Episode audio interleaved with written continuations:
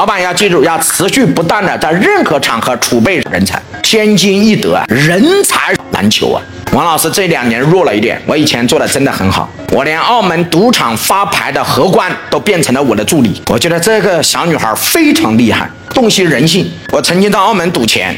赌的过程中，突然我前面出现了几个澳门警察，怀疑我用假的筹码，然后几个澳门警察要把我带走。就是当时啊，是服务我的这个贵宾厅的客服立刻马上站出来，把两个警察拦住。你们凭什么带走我的客人？所以警察说，我们通过上面的监控发现这一桌有使用假的筹码，而且这一桌目前只有这一个赌客，所以我们怀疑他涉嫌用假筹码诈骗。所以澳门的警察要把我带走。我那个助理暴跳如雷，我是你认识我的客人久，还是我认识的客人久？我们客人在这里赌了多少钱，输了多少钱？他是什里面的人？我比你们清楚。今天你不能带走我的客人。如果要带走我的客人，第一，必须要要赌场的老板签字。我作为我客人的什么客服代表，我有权维护我客人的利益。